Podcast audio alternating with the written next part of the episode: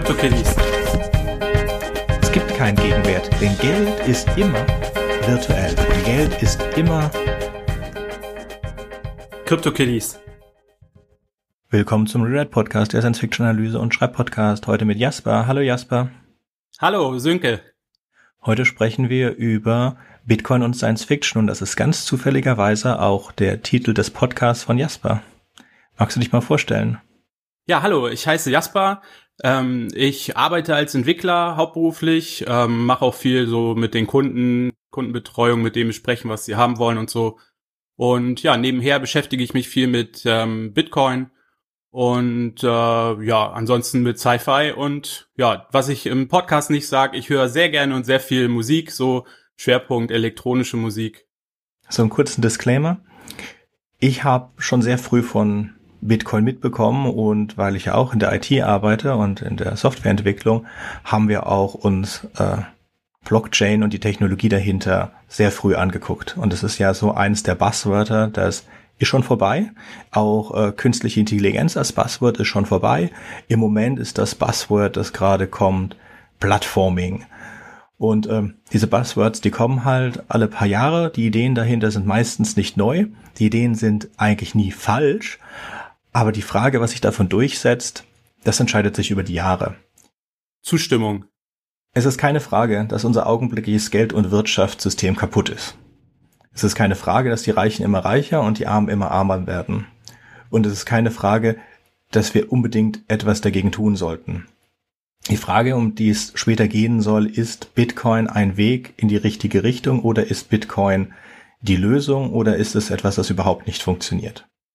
Ganz generell möchte ich kurz zwei Zitate, vor, Zitate vorlesen, denen ich auch vollkommen zustimme, auch wenn ich gleich danach mich gegen diese Zitate richten werde. When a distinguished but elderly scientist states that something is possible, he is most, uh, almost certain right. When he states that something is impossible, he is very properly wrong. Clark's First Law aus Clark's Three Laws von Sir Arthur Clarke, ähm, dem berühmten Science-Fiction-Writer. Und noch ein zweiter Science-Fiction-Writer kommt dazu. Ein Zitat aus The Salmon of Doubt von Douglas Adams.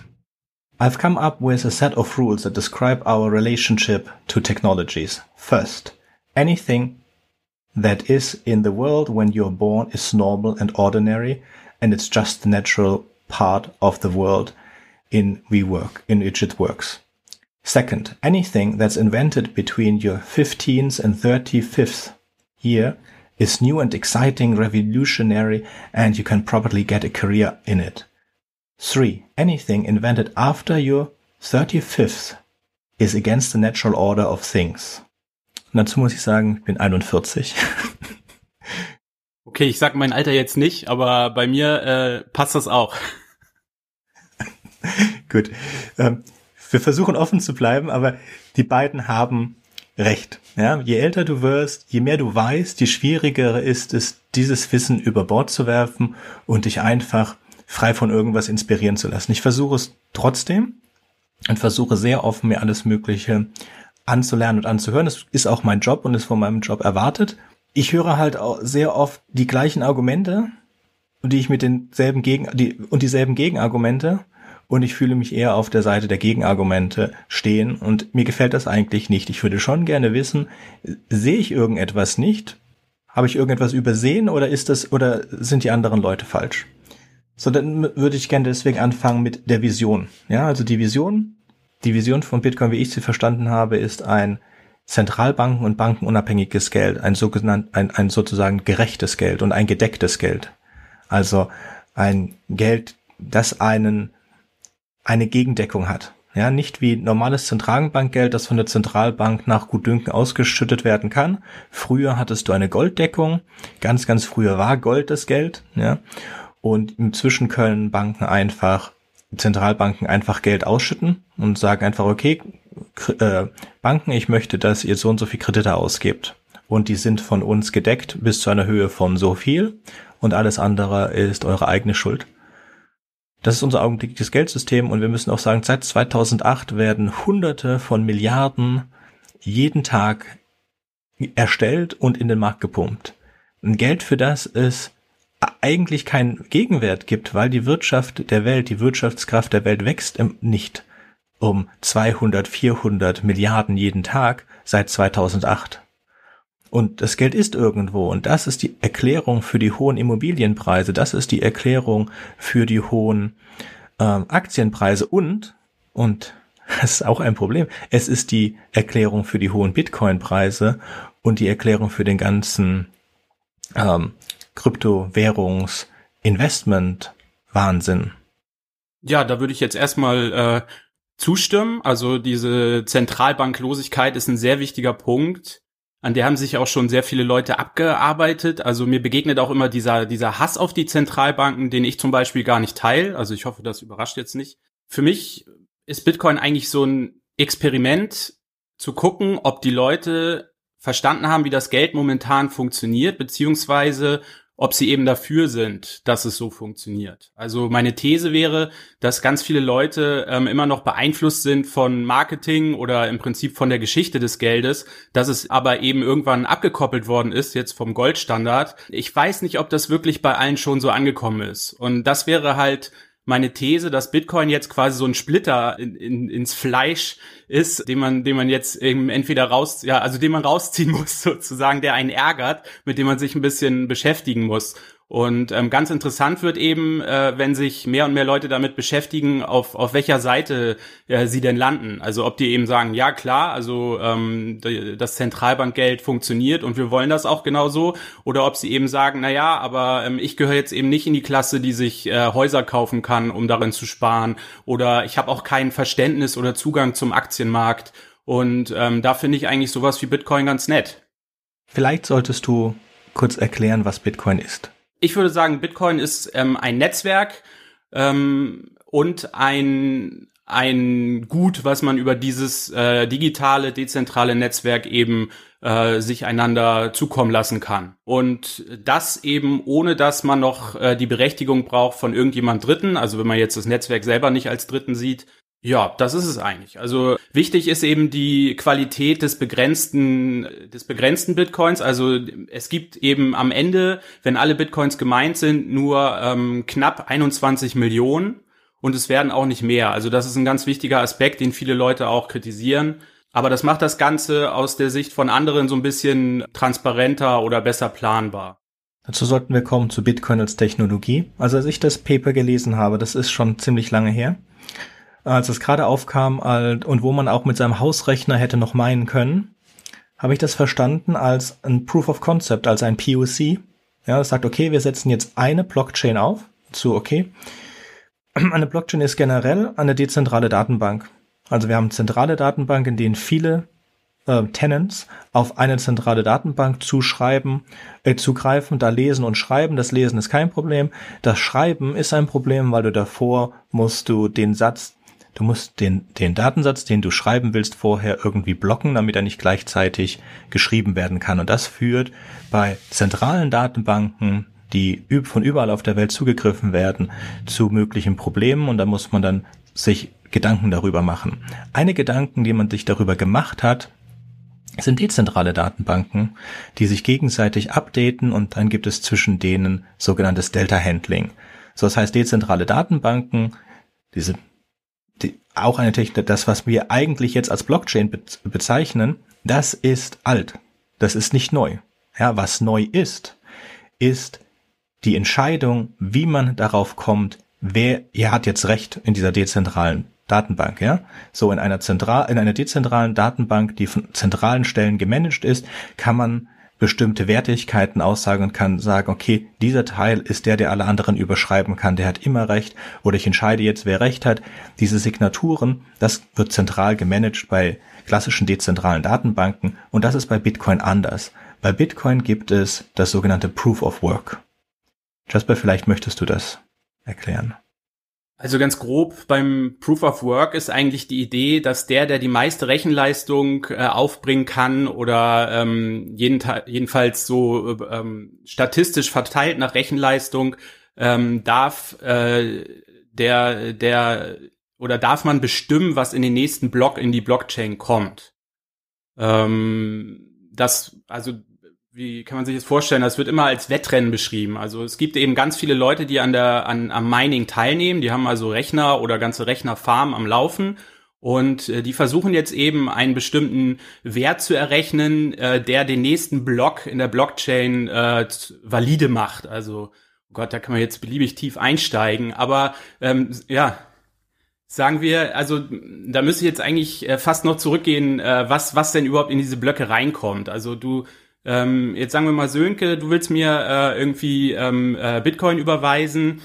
Ähm, dann, dann schreibst du eben eine Transaktion, aber diese Transaktion, also die kannst nur du signieren, weil du nur du hast den Private Key, der quasi zum Public Key passt, der in der äh, in der vorigen Überweisung sozusagen Transaktion äh, drin ist, äh, der dir den Bitcoin äh, übergeben hat. Also man kann im, immer nur Bitcoin weitergeben von von quasi Private Key Owner zu Private Key Owner zu Private Key Owner und ähm, du kannst sie jetzt also äh, signieren. Damit ist sie jetzt signiert und an sich schon mal eine korrekte Transaktion, aber die ist eben noch nicht Teil der Blockchain, sondern du schickst sie einfach raus in das, in das Netz der Miner. Und die können jetzt diese, diese Transaktion aufnehmen. Das machen sie, weil als Teil der Transaktion du immer einen kleinen äh, Betrag auch ähm, als äh, Belohnung, also als Transaktionsgebühr ähm, mit angibst und ähm, ja, die haben jetzt also diese ganzen Transaktionen, die da irgendwo rumfliegen und die packen die jetzt in einen Block. So, das heißt einfach nur, die tun die, kann man sich wirklich so vorstellen wie in eine Textdatei alle nacheinander.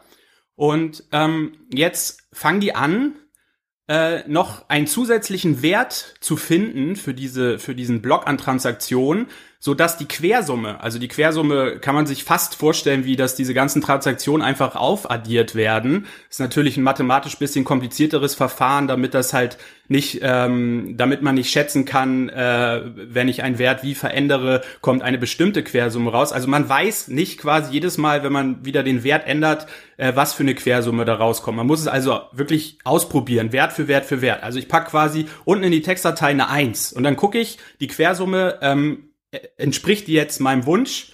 Äh, wenn ja, dann super, dann habe ich quasi den Block gefunden. Wenn nicht, dann versuche ich es mit der 2, mit der 3, mit der 4, mit der 5. Technisch natürlich alles komplizierter, das verstehe ich, muss ich ehrlich sagen, im Detail auch nicht, aber so stelle ich es mir jetzt vor. Also bitte nicht äh, irgendwie gleich, Jasper, du hast es falsch, völlig falsch erklärt. Und ähm, so, das versuchen eben alle Miner. Und irgendwann ähm, findet ein Miner, oh, Entschuldigung, irgendwann findet ein Miner den, den richtigen Wert und kann jetzt sagen, hier, pass auf, ich habe ich hab diese, diesen Block und ich habe diesen Wert gefunden, dass die Quersumme eben äh, dieser, dieser Qualität entspricht. Und ähm, dann gucken sich die anderen Miner das an und, und sagen, und die, und die Nodes, die sagen dann, ja, alles klar, ähm, das stimmt, jetzt hängen wir den an die Blockchain und alle anderen Miner haben jetzt quasi verloren, jetzt machen wir den nächsten Block ähm, äh, wieder von vorne mit denen übersetzt, äh, mit den ähm, Überweisungen oder Transaktionen, die seitdem eben wieder äh, in, ins Netzwerk geschickt in einer alten dezentralen Datenbank hätte jede dieser dezentralen Datenbankinstanzen einen Schlüssel, mit dem man den Block signieren kann. Das ist kein Problem, weil jede dieser dezentralen Datenbanken äh, wäre dir bekannt und die hättest du aufgesetzt als Admin und hättest ihr einen Schlüssel gegeben und dann weißt du, wenn sie das verschlüsselt, den kannst du vertrauen, weil das ist deine Datenbank. Bei Bitcoin ist das ein Problem, weil genau diese Vertrauen willst du nicht haben. Also du willst nicht vorher sagen, wer an dem Markt mitmischen darf, sondern der Markt soll offen sein für allen.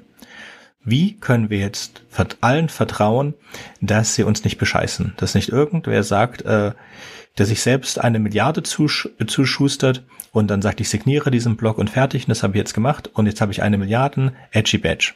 Um das zu machen, kommt dieses mathematische Rätsel, das Jasper gerade sehr schön beschrieben hat, zum Einsatz. Und das Ziel von Bitcoin ist, alle zehn Minuten einen Block zu schreiben. Und je mehr Leute an mitmachen, um diesen Block schreiben zu wollen, je komplizierter wird die mathematische Aufgabe, die errechnet werden muss, damit man äh, den Block schreiben darf. Und derjenige, der halt die Arbeit gemacht hat, deswegen Proof of Work, der also die richtige Antwort als erster gefunden hat, der darf das signieren. Ja, das ist also, es ist wichtig dabei, dass diese Berechnung relativ kompliziert ist, aber das Prüfen der Berechnung relativ einfach. Und jede mathematische Berechnung, Hash-Berechnung, äh, äh, Primzahl, Faktorisierung in der Art, das die diese Anforderungen entspricht, dass man es einfach prüfen, aber schwer berechnen kann, ist akzeptabel, um einen Proof of Work zu machen. So, also, wie gesagt, man macht es komplizierter. Im, Im, Fall von Bitcoin werden Nullen am Ende erwartet. Also man möchte einen bestimmten, erwartet einen bestimmten Wert und dieser Wert braucht angesetzte Nullen noch hintenher. Und je mehr Nullen, je komplizierter ist es, diesen Wert zu finden. Ich denke, damit haben wir die Technologie eigentlich ziemlich schön erklärt. Es ist eine dezentrale Datenbank, in der jeder einen eigenen Datenbankknoten aufmachen kann, in den jeder äh, reinschreien kann, wenn er der Meinung ist, er hat das Rätsel gelöst, um es zu, zu verschlüsseln und um einen Anreiz zu schaffen, gibt es bestimmte Anzahl an Bitcoins, die halbieren sich, bin ich nicht ganz sicher, alle 200 21.000, äh, 210.000 oder so, bis es irgendwann mal bei diesen 21 Millionen aufhört. Das heißt, nachdem die alle 21 Millionen Bitcoin gemeint werden, äh, gemeint sind, äh, wird es Transaktionsgebühren geben müssen, damit es noch Sinn macht, dass Leute sich die Arbeit machen, das zu verschlüsseln. So, ich habe es mal kurz ausgerechnet.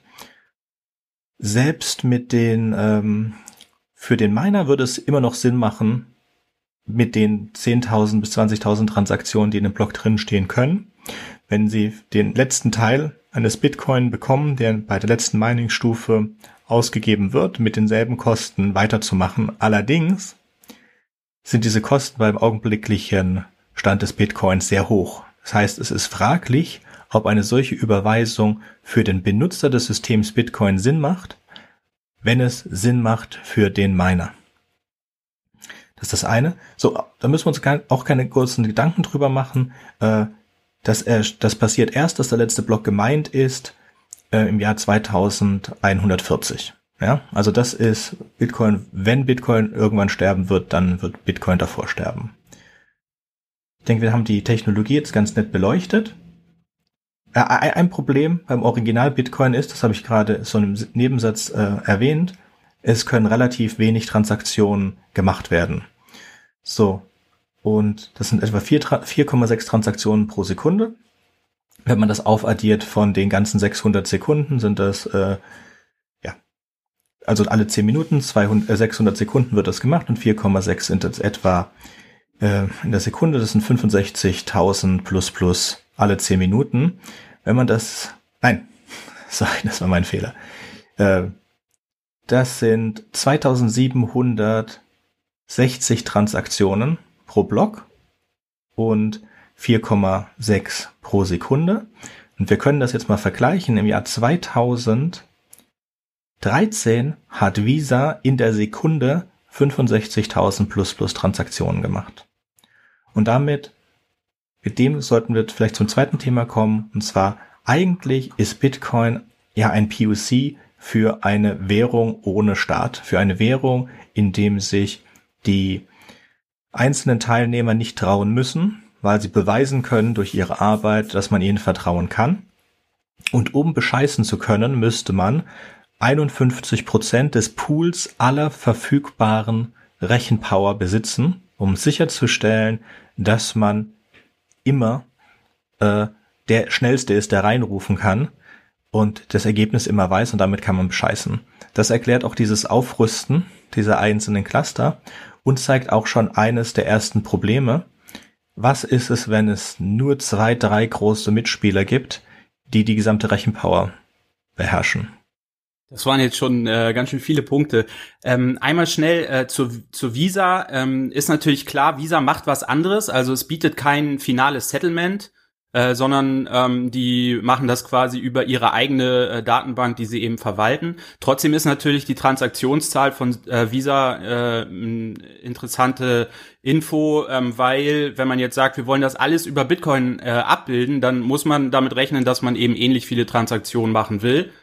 Ähm, ja, ähm, das ist nicht ich würde sagen, das ist nicht final gelöst, dieses Problem. Ne? Also ähm, äh, klar, du, du kennst wahrscheinlich die üblichen Argumente. Also am, am Lightning Network wird gearbeitet, aber zum Beispiel auch das Lightning Network hat pro das Problem, dass eben jeder, der einen Kanal öffnet, muss irgendwie eine Transaktion ähm, ähm, äh, auf der, Block auf der Blockchain äh, äh, festhalten.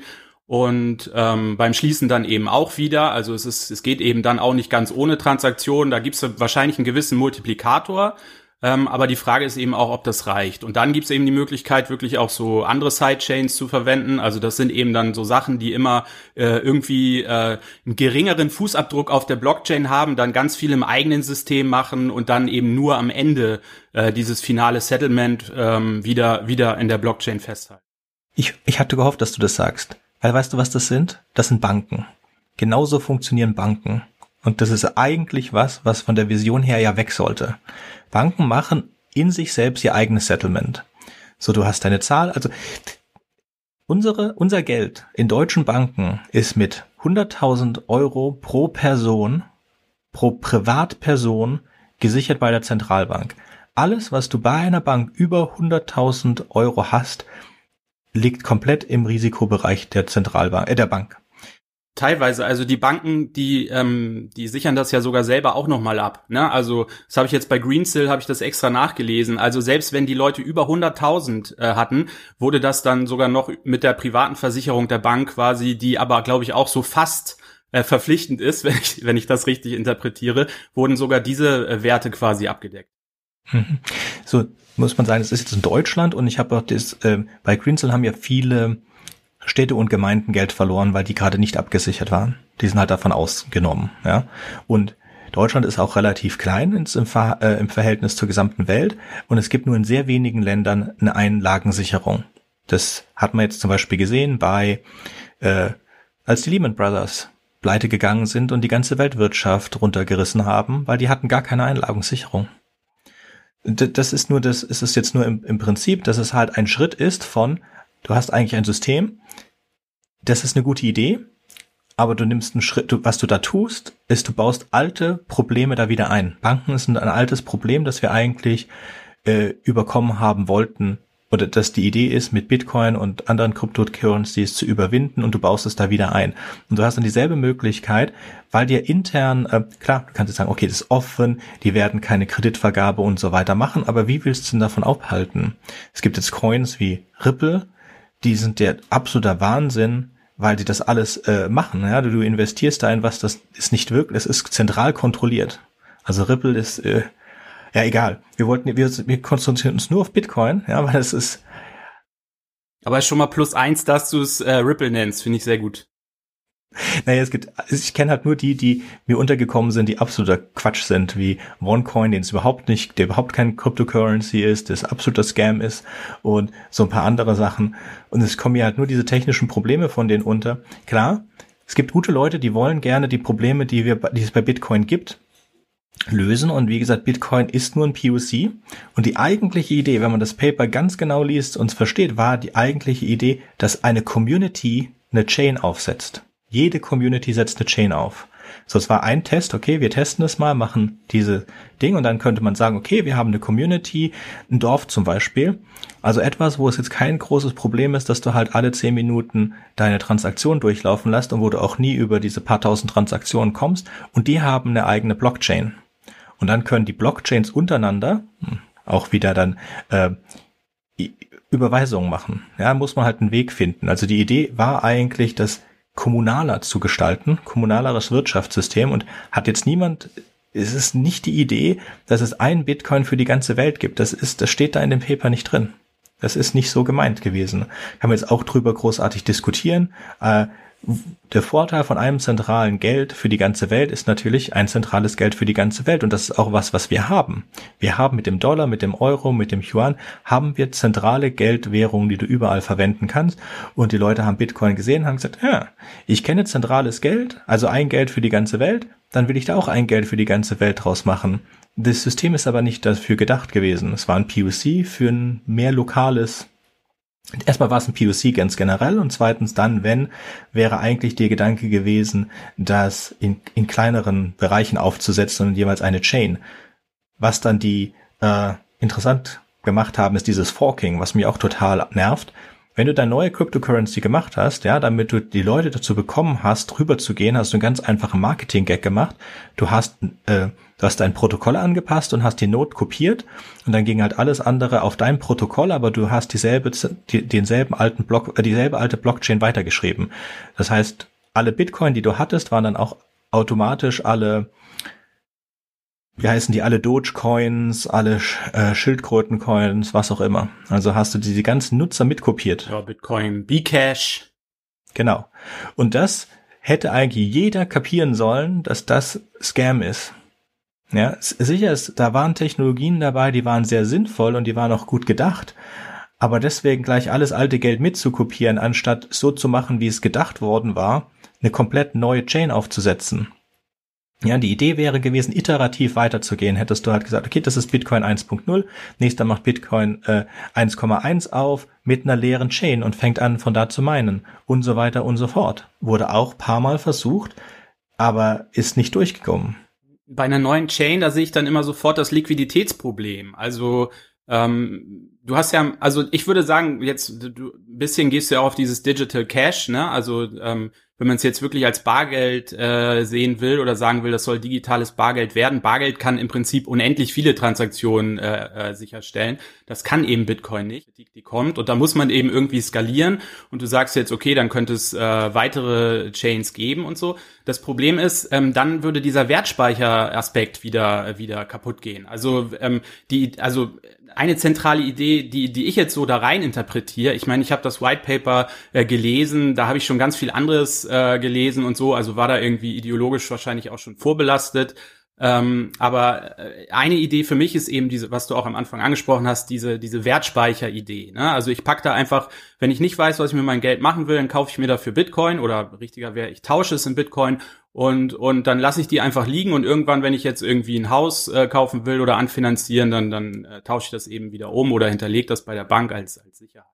Wenn ich jetzt aber die Angst haben muss, dass eben durch die technologische Innovation sich das immer weiterentwickelt und meine ursprünglichen Bitcoin dann plötzlich nichts mehr wert sind, weil ich irgendwie nicht geschafft habe, rechtzeitig in die neue Blockchain einzukaufen oder so, dann, dann äh, fällt dieser Wertspeicheraspekt weg und in dem Moment ergibt es für mich eigentlich gar keinen Sinn mehr, überhaupt Bitcoin zu das geht ja eigentlich zu unserem nächsten Thema, dann Bitcoin als Wertanlage. Bevor wir dazu kommen, so wie Bitcoin im Moment aufgestellt ist, aus den genannten Gründen und aus den folgenden Gründen, die auch jeder dann sagt, es ist sehr teuer, ja, weil so viel Energie da reinfließt. Und das ist auch ganz klar, solange es, solange, wenn der Bitcoin-Preis hoch ist, macht es Sinn zu meinen, weil fürs Meinen erstellst du neue Bitcoin. Ja, in einer normalen Währung kann die Zentralbank und die Banken können Geld erzeugen aufgrund ihres eigenen Gutdünkens, um die Inflation und Deflation beziehungsweise immer Inflation der eigentlichen Wirtschaftsleistung des Landes zu stabilisieren. Also habe ich eine äh, Wirtschaft, der es nicht so gut geht, pumpe ich mehr Geld in die Wirtschaft, was zu höheren zu höheren äh, Inflation führt, was dazu führt, dass das Geld sich, sich öfter verteilt, was dafür eigentlich sorgen soll, dass wenn die Inflation äh, ein bestimmtes Maß hat, dass es den Leuten gut geht. Man sagt so eine, wir gehen davon aus, dass zwei Prozent Inflation für eine Wirtschaft gesund ist, ja, wobei dann alles über fünf Prozent ist für eine Wirtschaft ungesund. Man sieht in vor allen Dingen stark wachsenden Wirtschaften, die mit sieben, acht Prozent wachsen, dass die dann auch vier, sieben Prozent Inflation nach sich tragen. Und es es wird halt neues Geld erzeugt. Also die Wirtschaftswachstum erzeugt, braucht neues Geld. Mit anderen Worten. Also wenn die Wirtschaftswachstum gleich der Inflation ist, das ist in Ordnung. Ja, das ist dann der Mehrwert, der durch die Volkswirtschaft geschaffen wurde. Ist natürlich jetzt die Frage, wo dieser Mehrwert herkommt auf einer endlichen Erde. Und die Antwort ist, solange das Service ist, ist das kein Problem. Wenn ich Raubbau an der, an der Natur betreibe, ist das ein Problem. So, Europa sagt zwei Prozent, das ist ein stabiles Wachstum, das ist eine stabile Inflation, das hätten wir gerne. Das wird Zentralbank gesteuert. Das wird bei Bitcoin nicht gesteuert. Bitcoin werden neue Bitcoins gemeint und immer weniger langsam gemeint, aber ganz generell ist es ein System der Deflation. Warum Deflation, wenn es wächst bis 21 Millionen? Weil inzwischen, wie viel sind es? Äh, Vier Millionen, ja, vier Millionen Bitcoin sind, gelten inzwischen als verloren. Da wir keine zentrale Instanz haben, die äh, Passwörter wieder zurücksetzen kann, ist ein Passwort verloren. Wenn du dein, ist es wie Bargeld, ja, das, das ist eine schöne Analogie, ist wie Bargeld. Wenn du dein Bargeld verbrannt hast oder verloren hast, ist es weg. Es kommt nicht wieder. Du kannst nichts machen. Und das ist halt bei Bitcoin auch so. Alleine 1,1 Millionen Bitcoin wurden von der Quote, Unquote, ah sorry, das macht man nicht so. 1,1 Millionen Bitcoin gehören dem vermeintlichen Bitcoin-Gründer Satoshi. Ähm, vielleicht möchtest du auch gleich ein paar Wörter über den verlieren. Und der hat seine Bitcoin nie angefasst, was auch eine sehr gute Idee ist. Aber es sind halt auch Bitcoin, die man nicht zum Traden verwenden kann. Ja, es gibt dann das Gegenargument, dass man Bitcoins ja so klein zerteilen kann, ja, bis zehn Nachsteller, äh, Stellen, äh, bis zehn Stellen nach dem Komma, dass man damit trotzdem anständige Transaktionen führen kann. Das ist aber nicht das Problem. Für eine Währung ist es ein Problem, dass das eine Deflation bedeutet. Weniger Geld, wenn immer weniger Geld da ist, wird das einzelne Geld immer mehr wert. Das Definition von Deflation. Und das bedeutet, dass es Sinn macht, seine Investition aufzuschieben weil das kostet ja morgen weniger. Also wenn ich mir heute einen Tesla kaufe, kostet es 10 Bitcoin. Wenn ich mir morgen einen Tesla kaufe, dann kostet das 9 Bitcoin und so weiter. Weil das Geld wird immer mehr wert. Das ist was, was man bei einer Wertanlage sehr gerne haben möchte. Das ist aber bei einer Währung Selbstmord. Und ich denke ja, dass Bitcoin, äh, in meinem Verständnis sollte das eine Währung sein. Wenn das jetzt, wenn ihr sagt, okay, das ist, es gibt auch noch die Gruppe von Menschen, die sagen, das ist eine Währung. Trotz der hohen Volatilität, das heißt trotz den hohen Schwankungen im Bitcoin-Kurs, ist das für manche Länder in Afrika äh, ein, ein, ein guter Ansatz. Und ich sage, ja, es ist ein guter Ansatz für Wert, aber wenn ich etwas haben möchte, das ich als globales Geld betrachte, dann ist das nicht. Das geht nicht. Dafür sind es zu wenig Transaktionen, dafür sind die Kosten der einzelnen Transaktionen zu hoch. Äh, vom Umweltschaden wollen wir gar nicht sprechen. Und ähm, Dazu ist es zu langsam. Jetzt bei Wertanlage, da stimme ich Jasper zu, ist eigentlich macht es das für Wertanlage viel besser als eine Aktie. Denn Aktien können zu schnell getradet werden. So bei nur fast 2800 Transaktionen alle 10 Minuten können diese Abstürze, die wir bei Aktien haben, in den Millionen in der Sekunde getradet werden können, gar nicht passieren. Ja, du sagst zwar, du willst verkaufen, aber du musst dann halt zwei Tage warten, wenn du gerade in so einen Downrush reingerätst. Also bei Aktien muss man das so erklären, dieser High äh, diese, dieser High-Speed Trading, das wird alles von Computern gemacht, bei denen es sogar davon ankommt, wie nah die Computer aneinander stehen, damit die Cut-Kabel nur extrem äh, kurz sind. Ja? Und in den Fällen, wenn es, wenn die Computer eine Downward Spiral berechnen, dann steigen sie alle aus und kaufen sich dann halt wieder günstig ein. Also das Ziel von, vom, vom Aktienhandel ist ja, du kaufst ein auf dem Weg nach oben und du verkaufst, bevor es den, den, die Spitze erreicht hat und du bist nicht dabei, wenn der Weg nach unten geht und wenn es das Bottom erreicht hat, wenn es wieder steigst, kaufst du wieder ein. Das ist das Ziel von den Computern. So sind die berechnet. Das heißt, wenn die sehen, dass was fällt, und die nicht die, den, den, nicht das Vertrauen darin haben, in ihren, dass der Algorithmus nicht das Vertrauen hat, dass das gleich wieder hochgeht, dann verkaufen die und damit verstärken sie den Trend. Und so sind Menschen halt auch nur viel langsamer als Computer und genau das, gegen das ist Bitcoin gesichert. Dadurch, dass einfach nicht genügend Transaktionen zur Verfügung sind, um diese Downward Spirals herzustellen. Das ist schön. Das heißt, das ist positiv und das ist besser als bei Aktien diese Sache mit den ganzen äh, Minern, das könnte man oder das haben auch andere äh, Cryptocurrencies gelöst, in denen sie das beschränken, indem man einfache Regeln macht. Was wir aber jetzt äh, auch wissen von Bitcoin ist, Bitcoin ist ein puristisches System. Das heißt, als gesagt wurde, wir können ja die Blockgröße verändern, hat sich die Mehrheit der Bitcoin Teilnehmer dafür entschieden, es nicht zu machen. Und genauso hat sich auch die Mehrheit der Bitcoin äh, Teilnehmer dafür entschieden, nicht äh, Einschränkungen zu machen, die dafür sicherstellen würden, dass das Mining beschränkt wird. Ich wollte nicht unhöflich reingrätschen. Also da waren jetzt natürlich auch äh, sehr viele Punkte. Ähm, also erstmal äh, finde ich das schön, dass du gesagt hast, äh, Bitcoin als Wertanlage zumindest ähm, äh, ist, ist du hast jetzt nicht gesagt, eine gute Alternative zu Aktien, aber auf dem Gebiet konkurriert es wenigstens ein bisschen ähm, und ist vielleicht auch nicht ganz so unsinnig. Ähm, ich glaube, da geben sich aber jetzt, also jetzt kritisiere ich mal die Bitcoiner oder einige Bitcoiner auch den Illusionen hin, dass das ausreicht. sozusagen. Also du sagst sozusagen, ja, aber wenn es ein Wertspeicher ist, dann ist es dann ist es ja im Prinzip genug.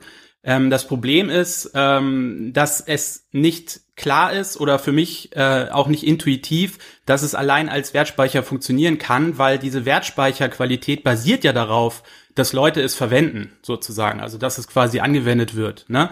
Und ähm, du hast jetzt schon richtig gesagt, also im Prinzip äh, braucht man ähm, dann wieder Banken, jedenfalls wie es momentan ist. Ich würde das ein bisschen einschränken. Also zum Beispiel jetzt, wenn man, wenn man sich die Sidechains anguckt, die es so gibt, ähm, die sind, die sind vielleicht transparenter als die Banken, die es bisher gibt. Ähm, und auch das Lightning-Netzwerk ähm, ist, würde ich jetzt nicht als Bank bezeichnen. Äh, das hat gewisse Nachteile gegenüber Bitcoin. Also ähm, das wirklich finale Settlement äh, muss eben, wie gesagt, wieder über eine Transaktion gemacht werden. Ansonsten ermöglicht es aber wahnsinnig viele Transaktionen, also im Prinzip mehr oder weniger unendlich äh, Transaktionen durch das Netzwerk zu schieben. Und ähm, das auch wieder ohne Dritte. Ne? Ach so, ja, über also Satoshi ist für mich fast schon irrelevant. Also das das äh, ist eine anonyme äh, Entität, die äh, den den die ja die erste Bitcoin äh, Version sozusagen programmiert hat und auch das White Paper dann geschrieben und ähm, die ist dann verschwunden. Also das das reicht mir das reicht mir eigentlich. Ob, ob das wirklich ein, ein, ein einzelner Mann war, also ich glaube, er redet von sich selber äh, im, im, Maskulin, ähm, äh, deshalb darf man das. Äh, meiner Meinung nach, oder eben ein Team, oder ob das jetzt die CIA war oder was weiß ich. Ähm, das, der ist einfach weg und der kommt, glaube ich, auch nicht wieder. Also es wäre natürlich ein riesiger Schock, wenn jetzt irgendwann mal die die äh, die äh, die Satz, also Satoshi, die kleinste Bitcoin-Einheit ist ja eigentlich der Satoshi. Ein Bitcoin gibt's so gesehen gar nicht. Ähm, äh, wenn er die mal wieder bewegen würde, das das wäre spannend. Aber ich glaube, selbst das, das würde dann quasi einen Preisschock hervorrufen und würde sich dann wieder einpegeln. Mhm. Da bin ich nicht deiner Meinung. Ich denke, das wäre, das ist bei mir das, einer der Punkte vom Endgame. Ich denke, das wäre das Ende von Bitcoin. Deswegen wird es auch nicht passieren, ja. Ich finde es interessant, weil es so eine mythische Figur ist, die dahinter steckt und deswegen mag ich es auch ehrlich gesagt nicht. Mir wäre es persönlich lieber, wenn eine Person da wäre, die das Ganze führen würde und das, das Kind nicht alleine gelassen hätte. Ich kann es jetzt verstehen von, der, von dem Gedanken her, von was mit, was der POC eigentlich machen sollte, war es wichtig, da anonym dran zu gehen. Weil es sollte ja keine Abhängigkeit geben. Wenn wir jetzt nehmen wir äh, Linus von Linux, der ist ja der Führer, der in, in die, im Endeffekt entscheidet immer noch eine Person auf der Welt, was in den Linux-Kernel reingeht und was nicht. Und wenn diese Person nicht mehr lebt, dann ist diese Führungsperson weg. Oder wenn diese Person es nicht mehr machen will und sich nicht um die Nachfolge gekümmert hat, ist da bei Linux ein Problem. Und genau diese Situation kann ich mir vorstellen, dass wer immer hinter Bitcoin steht, nicht haben wollte. Und dann auch gesagt und wahrscheinlich sogar einen richtigen Hardcut gemacht hat und die Keys zerstört, sodass die gar nicht in der Lage sind, diese Bitcoins zu bewegen. Ja, oder der ist gestorben oder so, ne? Das gibt's ja auch Theorien. Ähm. Ah, ja, klar, aber jetzt von, von meiner, von meiner Analyse, ich denke nicht. Also ich denke, nicht so lange ist es nicht her. Möglich wäre es natürlich. Ich denke auch, ein Team ist wahrscheinlicher als eine einzelne Person. Man braucht da schon sehr, sehr, äh, sehr, sehr großes Wissen.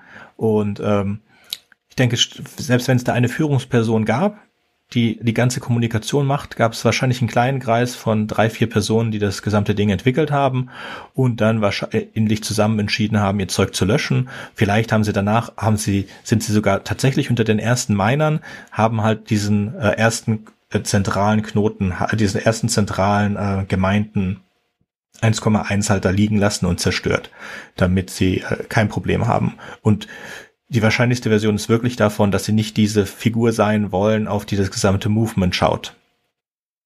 Ja, genau. Man will einfach äh, Single Points of Failure, ne? Also äh, so Schwachstellen im System einfach so. Genau. Und das passt auch zu der ganzen Aufsetzung von Bitcoin. Ja, das äh, ist jetzt bei Linux was anderes. Und es ist bei anderen großen äh, IT-Visionären halt was anderes. Und in dem Fall haben wir es halt mit Leuten zu tun, die sich da nicht in den Vordergrund spielen wollen, weil sie denken, dass das den Gedanken äh, widerspricht. Und das macht es mir auch ganz sympathisch. Ja, es ist natürlich, es macht es mysteriös und es macht es mir sympathisch. Hab damit, äh, finde ich okay. Ich habe ein Problem mit der Energieverschwendung und ich habe ein äh, ich, ich sehe auch schon das nächste Ding auftauchen, was jetzt Bitcoin gefährden könnte als Wertanlage. Und das beantwortet aber auch eine Frage von dir von vorher. Das sind diese NFTs, diese Non-Fungible Tokens, ja, indem man einfach sagt, okay, ähm, CryptoKitties. Die eine Frage war einfach, wenn man jetzt keine Energie reinsteckt und äh, was ist da eigentlich der Gegenwert von von äh, was ist der Gegenwert meiner Geldanlage ähm, Bitcoin, wenn das draußen nicht funktioniert. Und dann kannst du dieselbe Frage stellen, was ist dein Gegenwert an einem Kunstwerk, an einer Immobilie oder an diesen NFK, äh, NFTs? Es gibt keinen Gegenwert, denn Geld ist immer virtuell. Geld ist immer ist immer etwas, was nur in unserem Geist entsteht. Wir glauben, dass wir etwas für Geld bekommen können und deswegen funktioniert es. Das ist genau das halt, was bei der Finanzkrise 2008 nicht funktioniert hat. Also du musst dir keine Sorgen darum machen, dass wenn jetzt Bitcoin nicht als Währung verwendet werden kann, dass es deswegen seinen Wert verliert. Das ist nicht der Fall. Das kannst du komplett äh, independent davon halten. Das ist mit Aktien genauso. Eine Firma ist nicht so viel wert, wie sie in Aktien da draufsteht. Und ein ganz wichtiges Ding, das wir uns auch äh, vergegenwärtigen müssen wenn jetzt ein, der letzte verkaufte Bitcoin, wenn der jetzt 60.000 Euro wert war, dann sind nicht alle Bitcoin 60.000 Euro wert. Und das gilt auch für Aktien. Es ist die letzte Aktie, die verkauft wurde, die wurde für diesen Preis verkauft. Das ist es. Ja, wenn du jetzt alle Aktien verkaufen würde, dann würden die Preis der Aktien gegen Null, für die letzten gegen Null sinken. Und natürlich kann man auch da einen Algorithmus drüber laufen lassen und kann berechnen, wenn ich also unendlich die Möglichkeit habe, unendlich schnell zu verkaufen, ähm, wie viel ist das letzte Wert? Und dann kommen wir wieder bei was mit der eulerischen Zahl raus. Das heißt, es wäre eigentlich relativ einfach. Also die eulerische Zahl äh, sagt, wenn ich äh, sagt aus, wenn ich wenn ich etwas, wenn ich immer Zinsen bekomme, wenn ich unendlich viele Zinsen, ach Gott. Gut, okay, ganz kurz. In der in der Mathematik gibt es zwei wichtige Zahlen. Das eine ist Pi, das hilft, hilft um Kreise zu berechnen. Und das andere ist die Eulerische Zahl. Die Eulerische Zahl nimmst du, um äh, sich ausbreitende Sachen wie das Bakteriumwachstum und so weiter zu berechnen. Und die Idee, die dahinter steckt, ist, äh, wenn ich Zinsen bekomme, wenn ich ein, ein gewisses Summe anlege für ein Jahr und ich bekomme die Zinsen im gesamten Jahr, dann bekomme ich ja die Zinsen auf den ursprünglichen Beitrag. Wenn ich jetzt die Zinsen vierteljährlich berechne, dann bekomme ich ja schon die Zinsen fürs erste Vierteljahr beim ersten. Das heißt, beim zweiten Mal bekomme ich ja auch Zinsen auf das, was ich beim ersten Mal schon als Zinsen bekommen habe. Genau, Zins ist Zins innerhalb des Jahres. So, wenn ich die Berechnung des Zinses jede kleinstmögliche Zeiteinheit bekomme, wie hoch ist dann die gesamte Zinsberechnung? Die ist nicht unendlich, sondern das ist 2,7 irgendwas, das ist die eulerische Zahl den Punkt habe ich, muss ich ehrlich gestehen, also vielleicht, weil ich auch mit der eulerischen Zahl nicht äh, so versiert bin, nicht verstanden. Ähm, ich finde es immer, ja, äh, wie du magst. Auf der anderen Seite ähm, ist es natürlich äh, immer ein, ein Netzwerk von Menschen, äh, die das traden. Also auch wenn da irgendwie irgendwelche Algorithmen dahinter stehen, die im Auftrag der Menschen traden, sind es ja am Ende Menschen. Und ähm, nach meinem nach meiner Logik kann der Preis eben nicht auf Null gehen, solange eben Leute bereit sind, äh, Geld dafür auszugeben. Genau. Mein Punkt war das gar nicht. Mein Punkt ist nur, Bitcoin ist nicht 60, 1000 Euro mal 21 Millionen wert. Das ist nicht der gesamte Wert der Bitcoins. Genauso wenig wie Volkswagen 1400 mal alle, der Anzahl ausgegebener Volkswagen-Aktien wert ist. Das ist BS. Das ist, äh, das schreiben die Leute gerne drunter, das ist aber nicht der Fall. Ja, deswegen. Du sagst, der Wert, der fällt quasi je schneller, desto schneller äh, jemand, zum Beispiel Elon Musk äh, oder Elon Musk, äh, seine seine Coins dumpt sozusagen, ne? Weil dann kann der Markt das irgendwie nicht auffangen und äh, dann würde es eine ordentliche Delle. Auch wenn es langsam wäre, sagen wir, es würde nur Verkäufe geben. Es ist jetzt ganz egal was. Wir würden irgendetwas nur verkaufen. Dann also um diesen Wert zu realisieren, ja, sagen wir, wir, äh, wir wollen, wir, es gibt alle 21 Millionen Bitcoin, es gibt äh, Käufer dafür und es gibt ja immer Angebot und Nachfrage. So, wenn es nur einen Bitcoin gibt, dann ist die Nachfrage so hoch. Und dann tue ich aber alle 21 Millionen, dann geht die Nachfrage halt äh, sehr schnell nach unten. Und dann kann ich die, die Summe aller Verkäufe zusammenrechnen und das ist dann der gesamte Wert, den ich realisieren konnte. Das heißt, Es ist ein theoretischer Wert, diese 60.000, weil das die letzte get getradete Bitcoin ist. Und wenn ich jetzt aber ganz viele Bitcoin traden würde und so viel äh, Nachfrage es nicht im Markt existiert, dann würde der Preis auch dementsprechend runtergehen. Ja klar, es gibt ja ganz viele Szenarien irgendwie. Ein ganz schlimmer Bug wäre äh, bekannt geworden und dann äh, plötzlich sind die Leute eben nicht mehr bereit, so viel für einen Bitcoin zu bezahlen. Dann würde der Preis halt so weit stürzen, bis, bis irgendwer dann doch wieder sagt, na gut, aber vielleicht wird der Bug ja behoben. Genau. Nö, es muss gar kein Bug sein. Das ist, das ist ganz normale menschliche Ding. Ich denke nur, dass es nicht viel bringt, Bitcoin als Währung zu verwenden, um das zu stabilisieren. Es ist wie mit Aktien und wie mit Kunstgegenständen. Du musst den Glauben daran haben, dass der Nächste dir dafür mehr bezahlt. Das ist nur Glaube. Du kannst es nicht schützen. Du kannst sagen, es als Währung zu verwenden, würde dir nicht viel mehr Sicherheit bringen als Wertanlage. Um die Wertanlage zu sichern, würde es dir nicht viel mehr bringen, es als Währung zu verwenden. Um es als Wertanlage zu haben, ist es wichtiger, dass es Banken gibt, die es annehmen.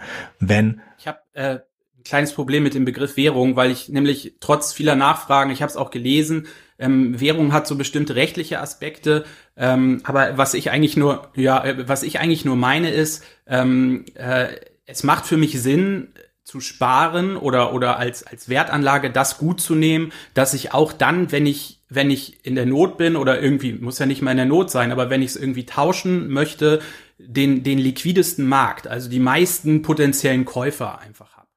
Ne? Und und äh, ähm, das also und wenn jetzt wenn ich weiß, äh, dieses gut Bitcoin, das benutzen ganz viele Leute alltäglich, um irgendwie zu tauschen, ja, dann, dann äh, würde das in meinem Fall, ich weiß nicht, ob das bei jedem so ist, aber ähm, äh, die, mein Vertrauen da rein erhöhen und somit eben auch den Potenzial, potenziellen Höchstpreis oder Preis, den das Ich denke, da hast du vollkommen recht, so sehe ich das auch. Wenn Bitcoin überall angenommen werden, und damit sprechen wir nicht von Läden, sondern von Banken. Banken, die auch Aktien verkaufen. Also wenn an Aktienmärkten auch Bitcoin gehandelt werden, ist das ein sehr positives Zeichen für Bitcoin. Wenn äh, du in deinem Depot, wo du deine Aktien halten kannst, auch Bitcoin halten kannst, und da denke ich, gehören sie auch hin, dann ist das ein positives Zeichen. Dass Tesla Bitcoin erlaubt, einspringen, weil, weil das Problem ist ja, wenn wir jetzt wirklich sagen, wir, wir handeln oder, oder tauschen Bitcoin nur noch durch Intermediäre, dann, dann brauchen wir, also du sagst ja, der, der Stromverbrauch ist unsinnig, vielleicht ist das auch das, worauf du hinaus willst, dann brauchen wir den Stromverbrauch nicht, dann brauchen wir das Mining nicht, dann können wir ja sagen, wir, wir überlassen das wieder im Quorum, ja, also wir überlassen das einfach wieder den, den Banken äh, irgendwie die Transaktion zu signieren und damit wird das ganze System aus meiner Sicht äh, unsinnig. Also es gibt auch ähm, äh, Leute, ähm, und denen würde ich mich auch fast anschließen, ähm, ist jetzt sozusagen mein Disclaimer, beim, beim Bitcoin-Kauf, ähm, die, das kann immer weiter steigen, aber ähm, man, man, man sollte sich da nichts vormachen. Solange das eben so dezentral verwendet wird, wird es eben auch auf dem Schwarzmarkt verwendet. Und ähm, vielleicht will das tatsächlich eine Regierung unterbinden oder jedenfalls nimmt sie das irgendwie als, als Vorwand, um es, um es zu verbieten. Ähm, auf jeden Fall ähm, ist, ist für mich der, der untere Boundary sozusagen, also wie, wie weit der Bitcoin jetzt fallen könnte, der ähm, bewegt sich dann irgendwo äh, in dem Wert, den ein Bitcoin haben würde, wenn er nur noch im Schwarzmarkt verwendet werden würde. Ja, also ich, ich macht das Sinn. Also ähm, äh, der der momentane Preis von Bitcoin, der geht schon sehr stark in die Richtung des des legalen Marktes. Die Frage ist eben oder worauf alle Leute setzen, die zu diesem Preis, also momentan ist es gerade so auf der Schwelle, ja, aber wenn es jetzt noch mehr wird, die zu diesem Preis einkaufen, die sagen im Prinzip alle, äh, es wird so weitergehen, es bleibt legal. Ne? Und, und ähm, es gibt große Bewegungen dagegen. Also das merkt man ja, wenn man sich auf Twitter rumtreibt. Oder du hast ja jetzt auch gesagt, ne, das ist ja eigentlich wertend, aber un dieser unsinnige ähm, Energieverbrauch. Ja, wenn das halt in genügend Köpfen drin ist, dann wählen die halt nächste Wahl alle die Grünen und dann wird Bitcoin halt verboten. Ne? Also und dann, bumm, kannst du es in Deutschland nur noch auf dem Schwarzmarkt verwenden. Und was in Deutschland gemacht wird, wird ja wahrscheinlich dann auch in anderen Nationen äh, gemacht. Und, und also das sollte man immer einkalkulieren. Ne? Ich würde nicht sagen, also ich hätte jetzt nicht kein Problem damit, die Grünen zu wählen. Und ich hätte auch jetzt kein Problem, dass Bitcoin verboten wird. Ich glaube nicht, dass das Bitcoin schaden würde, wenn jetzt Deutschland es verbieten würde oder Europa. Ich denke, die Haupttransaktionen sind woanders, aber das ist nicht der Punkt. Ich wollte nicht, ich stimme dir vollkommen zu, wenn Bitcoin nicht mehr so funktioniert, wie es ursprünglich von äh, gedacht worden ist, auch mit dem Meinen, dann ist das eine hohe Gefahr für Bitcoin. Ich denke, dass jetzt schon die meisten Leute Bitcoin als Spekulationsobjekt verwenden Und ich denke auch jetzt schon, dass die meisten Leute nicht Bitcoin, also dass sie nicht ihre eigenen Notes laufen lassen, äh, sondern dass sie das über äh, Intermediäre kaufen, die ihre Notes dann hoffentlich laufen lassen. Und ich denke, dass das schon so läuft, dass die Banken diese Intermediäre werden. Ich denke, dass das, was Tesla macht, ist ein Angebot zu machen, dass man direkt damit Bitcoin kaufen kann, dass das Quatsch ist, das ist ein Marketing-Gag, ein ziemlich teuer Marketing-Gag, der auch nach hinten losgehen kann, meiner Meinung nach. Ähm, das stimmt. Also ich wollte nur mal kurz sagen, dem, dem stimme ich auch zu. Also die Intermediäre werden zu Banken, würde ich sagen. Ne? Also so die, die großen Exchanges. Und Banken, die jetzt existieren, werden sich gezwungen fühlen, Intermediäre zu werden für Bitcoin. Das wiederum festigt den Bitcoin als Wertanlage. Ich denke, Bitcoin als Wertanlage hat eine Zukunft. Viele andere Kryptowährungen müssen dafür sterben, weil wir können nicht x Kryptowährungen haben als diese Wertanlage.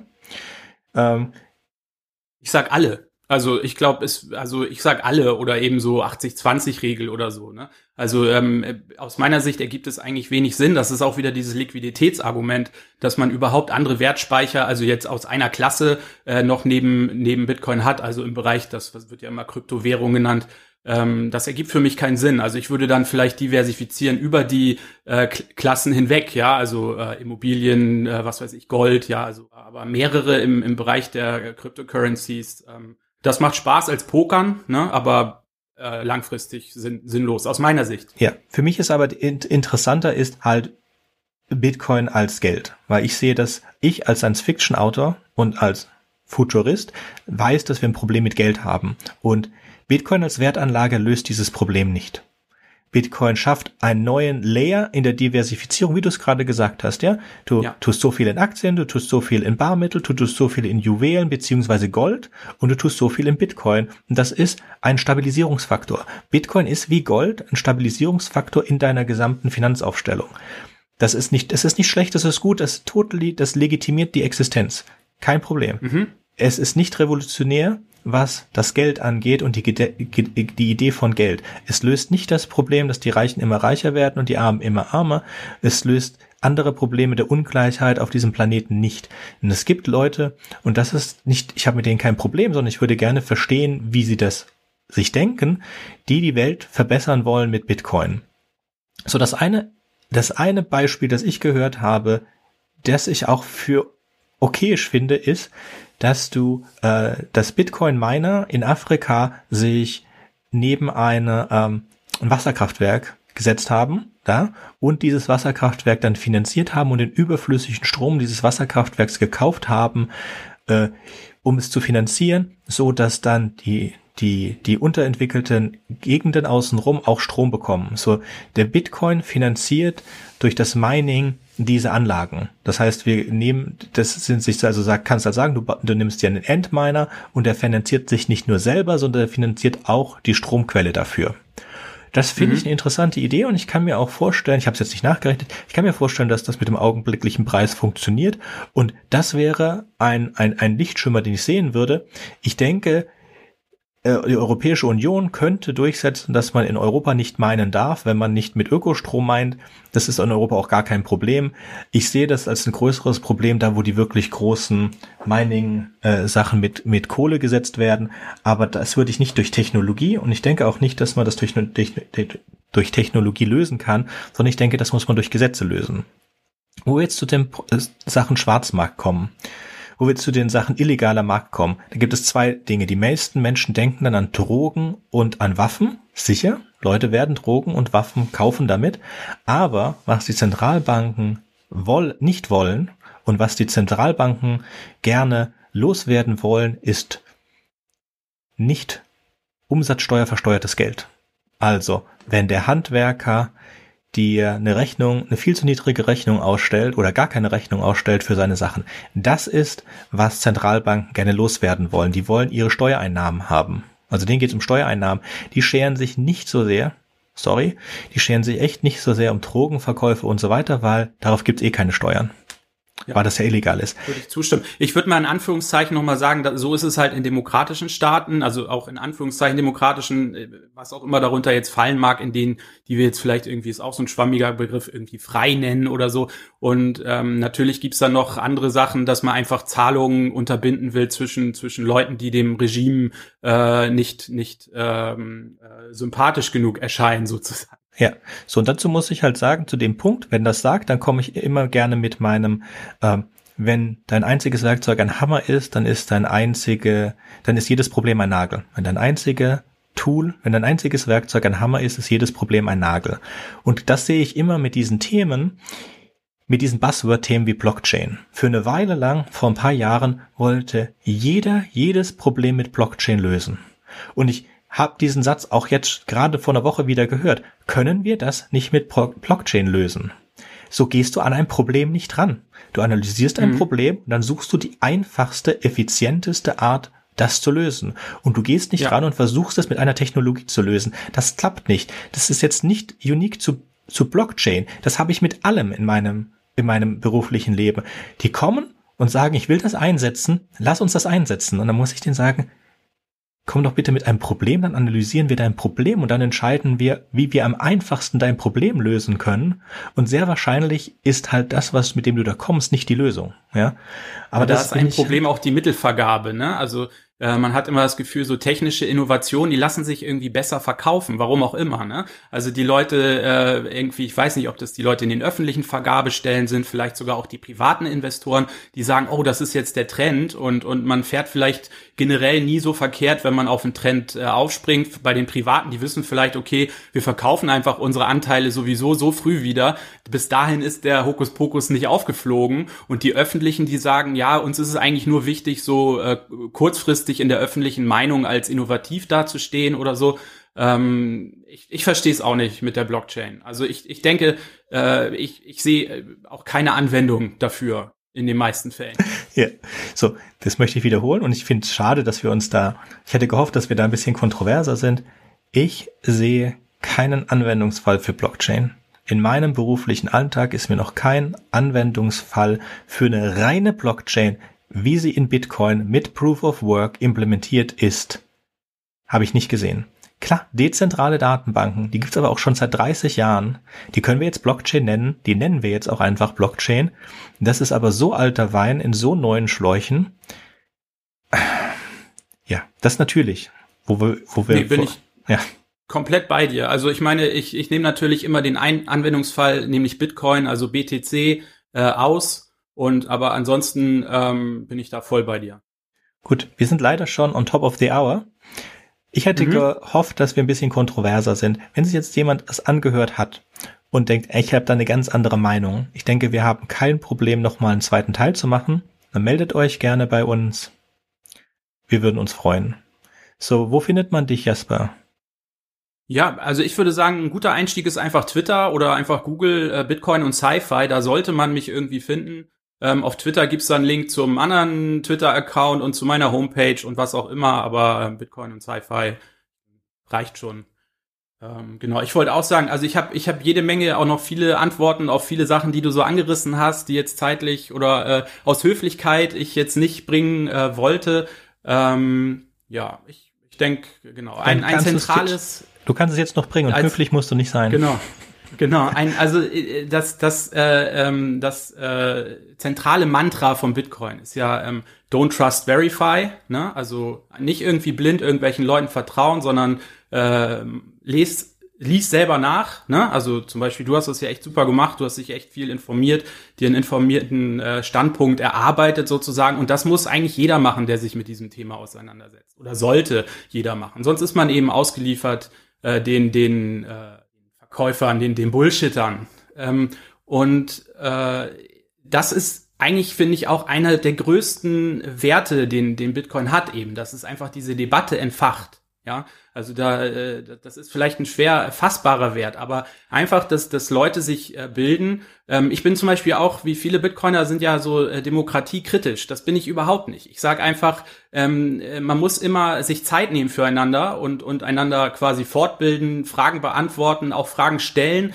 und sich selber überprüfen. Und, und ich glaube, dass Bitcoin da einen ganz großen Beitrag zur Debatte macht. Also selbst wenn man alle anderen Sachen irgendwie als Bullshit dann entlarvt letztendlich, das kann ja gut sein, ähm, dann wird es sich trotzdem äh, gelohnt haben, äh, allein anhand dieses Aspekts. Gut, das waren schöne letzte Worte, dann würde ich sagen, auf Wiederhören. Ja, macht's gut. Tschüss. Willkommen zum Red Podcast, dem Science-Fiction-Analyse und Schreibpodcast. Heute mit Anita. Hallo Anita. Hallo Sönke. Dies ist der zweite Teil zu Bitcoin. Im ersten Teil habe ich mit Jasper von Bitcoin und Science Fiction ein bisschen über grundlegend Bitcoin gesprochen. Uns fehlte aber da ein bisschen der positive Ausblick und deswegen habe ich jetzt Anita eingeladen. Anita, möchtest du dich mal vorstellen? Ja, hallo, danke für die Einladung. Ja, gerne. Also ähm, mein Name ist Anita Posch und ich bin seit Anfang 2017 quasi hauptberuflich im Bitcoin-Umfeld äh, tätig. Ich war vorher 20 Jahre lang im Internetbereich, habe äh, E-Commerce-Plattformen umgesetzt, eigene Online-Plattformen äh, gegründet ähm, und auch im äh, Designbereich. Ähm, wir haben einmal ein Geschäft gehabt etc. Und ähm, ja, seit 2017 habe ich Bitcoin für mich quasi entdeckt, weil ich nach einem Feld gesucht habe, ähm, das mir, mir weit sinnvoller erscheint als Online-Marketing und Online-Shopping. Ähm, ich bin generell kein Konsummensch, ähm, sondern ähm, habe dann eben keinen Sinn mehr in dem gesehen, sondern sehe diesen ganzen Konsum und dieses ständige Wirtschaftswachstum, äh, diesen Kreislauf, in dem wir gezwungenermaßen drinnen sind aufgrund unseres jetzigen Geldsystems. Ähm, das ist mir, nachdem ich draufgekommen bin, was Bitcoin sein möchte oder was die Idee dahinter ist, habe ich mir gedacht, okay, das ist ja eigentlich etwas, was Sinn macht, ähm, was global ähm, zu einer positiven Veränderung führen kann. Und ähm, deshalb habe ich mich seitdem halt äh, sozusagen als Selbstständige, als Ver Wissensvermittlerin engagiert. Ähm, ich habe ein Buch für Anfänger und Anfängerinnen über Bitcoin geschrieben. Ähm, ich habe einen Podcast, wo ich äh, mit den Leuten spreche, die äh, quasi die Bitcoin-Community darstellen, mehr oder weniger, weniger die, ähm, also sich äh, Jameson Lobb von Casa, Adam Beck von Blockstream, Andreas Antonopoulos, ähm, Elizabeth Stark ist zum Beispiel eine meiner Wunschkandidatinnen, die noch nicht bei mir war. Aber ähm, ich versuche halt wirklich mit der Quelle zu sprechen, also mit den Leuten, die diese Businesses rund um Bitcoin bauen und auch mit Bitcoin Core Developern zu sprechen und ähm, um quasi aus erster Hand mitzukriegen, was deren Ideen eigentlich so sind und wie deren Philosophien sind. Und ähm, ich muss sagen, was ich so mitbekomme in den Medien, es geht hauptsächlich immer nur ums Thema Spekulation und darum, dass man vielleicht mit Bitcoin schnell reich werden kann.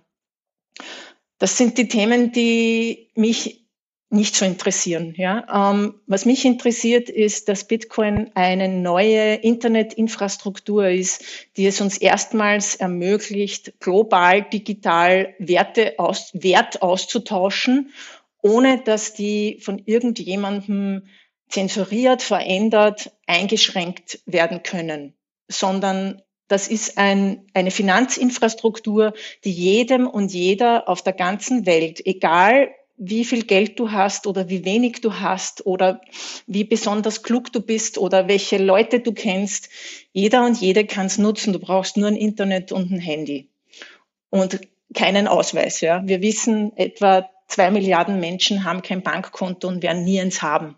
Und das ist das, was mich an dem Thema interessiert. Und ich glaube, dass das ähm, eine, eine derartige Evolution ist ähm, vom Internet, dass uns quasi eine Kommunikationsmöglichkeit auf hierarchielose Kommunikationsmöglichkeit gegeben hat, so dass jeder und jede im Netz sein kann, Meinung machen, ähm, ähm, Content äh, Creator sein kann, Podcaster sein kann. Und dasselbe passiert jetzt mit Geld. Und ich finde, das ist ähm, eine wesentliche Neuerung, die für mich so groß ist und so bedeutungsvoll wie in den 90er Jahren der Beginn des Internets.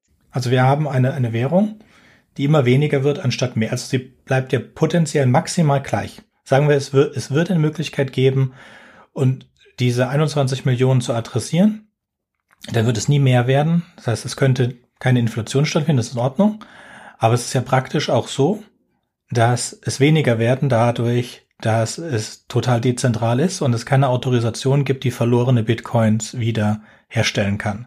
Also werden es potenziell immer weniger. Das heißt, morgen ist es sehr wahrscheinlich mehr wert als heute. Mhm. Es, es ist wahrscheinlich über Jahrzehnte mehr wert als heute, bis äh, sozusagen alle Leute, die es nutzen wollen, es nutzen. Ja? Und dann wird sich äh, wird es quasi fast keine Volatilität mehr geben, weil es seinen Preis gefunden hat. Und wenn dann weniger zur Verfügung stehen, stehen, wird halt dieser Teil wieder um einiges mehr wert, weil die Nachfrage dann noch, na, danach noch da ist. Aber das heißt ja nicht, dass ich damit Werte nicht mehr austauschen kann. Ist es deflationär? Morgen ist das Geld, das ich habe, immer mehr wert. Also in der Volkswirtschaft, in der Volkswirtschaft Theorie, wie sie im Moment ist, gibt es die Idee der Inflation. Die Inflation bedeutet, dass mein Geld morgen weniger wert ist, deswegen habe ich einen Ansporn, es auszugeben. In einer deflationären Wirtschaft ist mein Geld morgen mehr wert als heute, deswegen gebe ich es weniger aus. Beispiel Japan in den 80er Jahren. Äh, die haben eine unglaublich hohe Sparquote und geben nichts aus. Und der Staat hat dann eingegriffen, dass die Leute wieder ausgeben, indem man Zinsen runtergeschraubt hat und alles Mögliche. So, wir haben jetzt einen festen, einen, einen absolut festen Obergrenze an wie viel Geld es gibt. Und wir, und wir wissen, dadurch, dass es dezentral ist, geht Geld verloren, also werden es weniger. Und jetzt, nach ein paar Jahren, sind schon minus drei Millionen. Das heißt, es werden nie 21 Millionen werden, sind maximal 18 und es wird weniger. Das heißt, Leute, die darin investieren, sehen da eine Sicherheit drin, dass das Geld morgen mehr wert ist als heute, weil es kann nicht mehr davon geben, sonst wird nur weniger davon. Ähm, wie, wie, wie soll das funktionieren mit dem Austausch? Sie sehen die Sicherheit, die, Sie sehen die Sicherheit darin, dass es niemals aus der Luft mehr werden kann. Ja, genau. Dass es nicht weginflationiert werden kann, dass die Geldmenge nicht ausgewertet wird und ihr Geld weniger wert wird. Wenn ich Geld spare, ähm, dann gebe ich sehr gerne doch dann für Sachen aus, die ich wirklich, wirklich will. Ich finde das eigentlich eine sehr positive Sache, dass unser Geld wieder mehr wert wird und wir es nicht dem nächstbesten Konsumgut nachwerfen, weil es mhm. quasi eh egal ist. Also insofern finde ich eine deflationäre Wirtschaft was das anbelangt, eigentlich sehr positiv, weil wir uns darauf besinnen werden, Dinge zu produzieren, die den Leuten es wirklich wert sind, dass sie ihr Geld dafür hergeben. Ähm, ich sehe darin eigentlich nichts Schlechtes. Wir haben sehr viel andere deflationäre Technologie. Ja? Also alles, was im Internet passiert eigentlich, die ganze Technologieentwicklung ist deflationär. Ähm, das muss ja nicht unbedingt was Schlechtes sein. Wenn der Wohlstand generell wächst und die Lebensqualität wächst, könnte man ja auch mal sagen, okay, vielleicht können wir ja auch irgendwann weniger arbeiten, weil unser Geld mehr wert ist und wir nicht so viel für irgendwelchen Konsumblödsinn ausgeben. Und dabei können wir auch noch die Umwelt Umwelt schützen. Also das ist eher so meine Vision für das Ganze.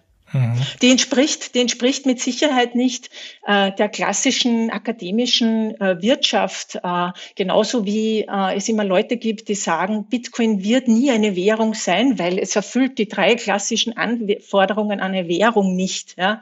Es ist kein äh, Medium of Exchange, kein, also es ist kein Medium of Account, also kein, kein Wertmaßstab.